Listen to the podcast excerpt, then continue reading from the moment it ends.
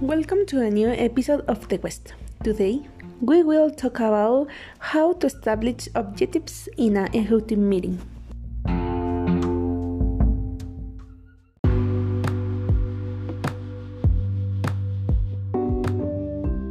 Hi, I am Esme. Well, meeting objectives.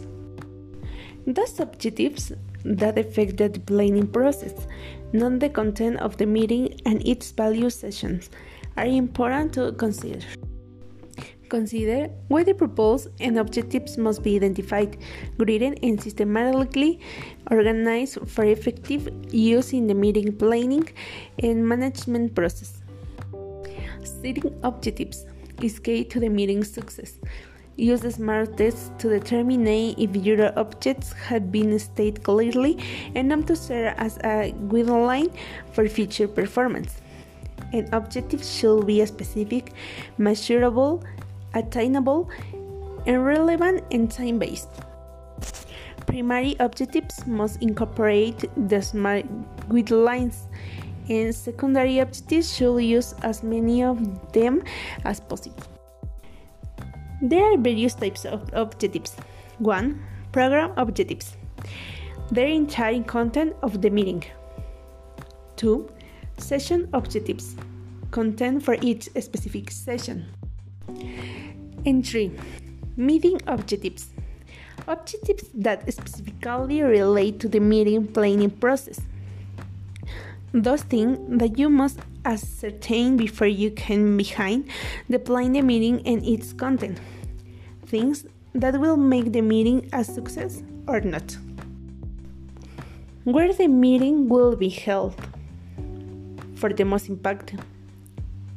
When, time of year date, whether it will make money or not, type of attendance to attract senior execs, staff, journal associates. What type of the Senate will support the proposal? Formal, all business, casual, relaxing?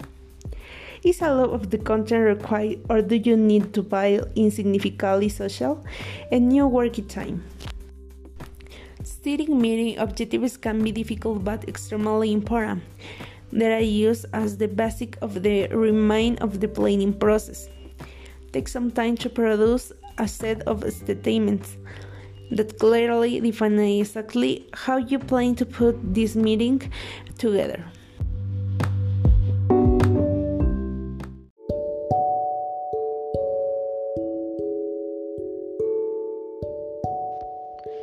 In order to have an effective meeting, proper meeting prep needs to be done.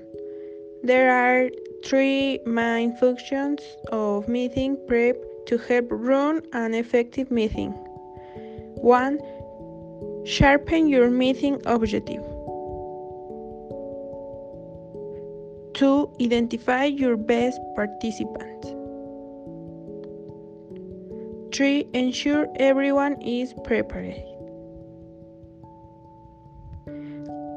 Clear objectives are the reason for meeting. Ideally, the specific meeting objectives should connect obviously to the original ones proposed and strategic objectives. Well thought objectives are more than half the work in planning an effective meeting. A clear objective will imply the meeting process, the why participants will engage with the subject at hand. How? 1. Invest time adhere to meeting in getting really clear on the meeting objectives. 2. Use the list of good verbs on the objective method card to make sure you have sharp meeting objectives. And 3. Consider circulating the meeting objectives ahead of the meeting in place of the more traditional agenda.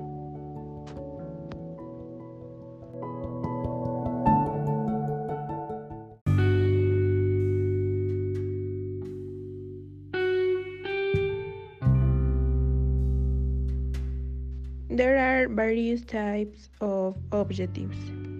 1. Program objectives. The entire content of the meeting. 2. Season objectives. Connect for each specific season. And 3. Meeting objectives. Uh, objectives that specifically relate to the meeting planning process. Those things that you must ascertain before you can begin to plan meeting and its connect. Things that will make the meeting a success or not. 1. Where the meeting will be held for the most impact. 2. When. Time of year date. 3 whether it will make money or not. 4. Type of attendance to attract senior excess sales staff junior associate. And 5. What type of setup will you support the proposed? Formal or business or casual?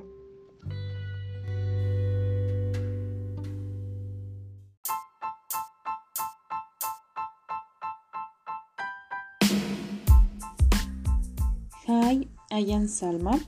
There are seven important goals. First, define the objectives in advance. It is important to define the objectives and comment on one situation the company. Second, plan and report the reason for the meeting in advance. It is essential that you report the reasons to the attendee individually, for example, via email. Third, call only the necessary people. Only invite those who are necessary, that is, whoever is affected in some way by the points to be discussed in the meeting. 4. Choose a suitable space. Is is advisable to reserve meeting rooms in advance that have all the materials and technologies necessary for their proper development.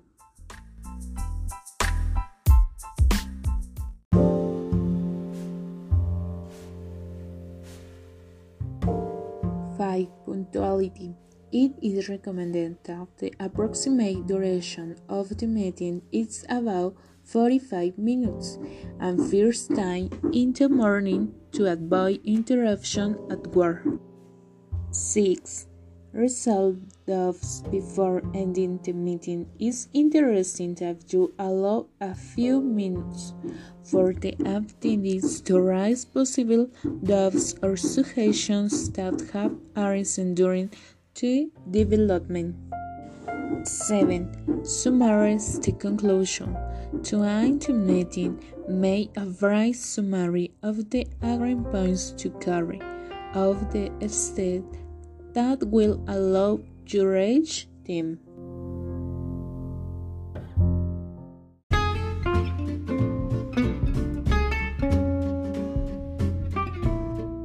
For listening. We hope you like it and we look forward to see you in another episode.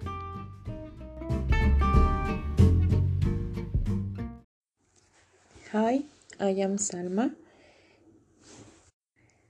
Then I will talk about how to present in a work appointment before the interview. Know everything you can about the company. Review your skills, your experience, and your training. Be punctual. To during the interview, grant to the interviewer were with a conversational formal uh, good for example uh, good afternoon mr reese uh, do not fold your arms it, wa- it may seem that you are on the defensive. Don't smoke. Don't interrupt. Don't don't talk too much. Not too little after the interview, analyze the results, note strengths and weaknesses during the interview. I can be useful for future interviews in TAB or in other companies.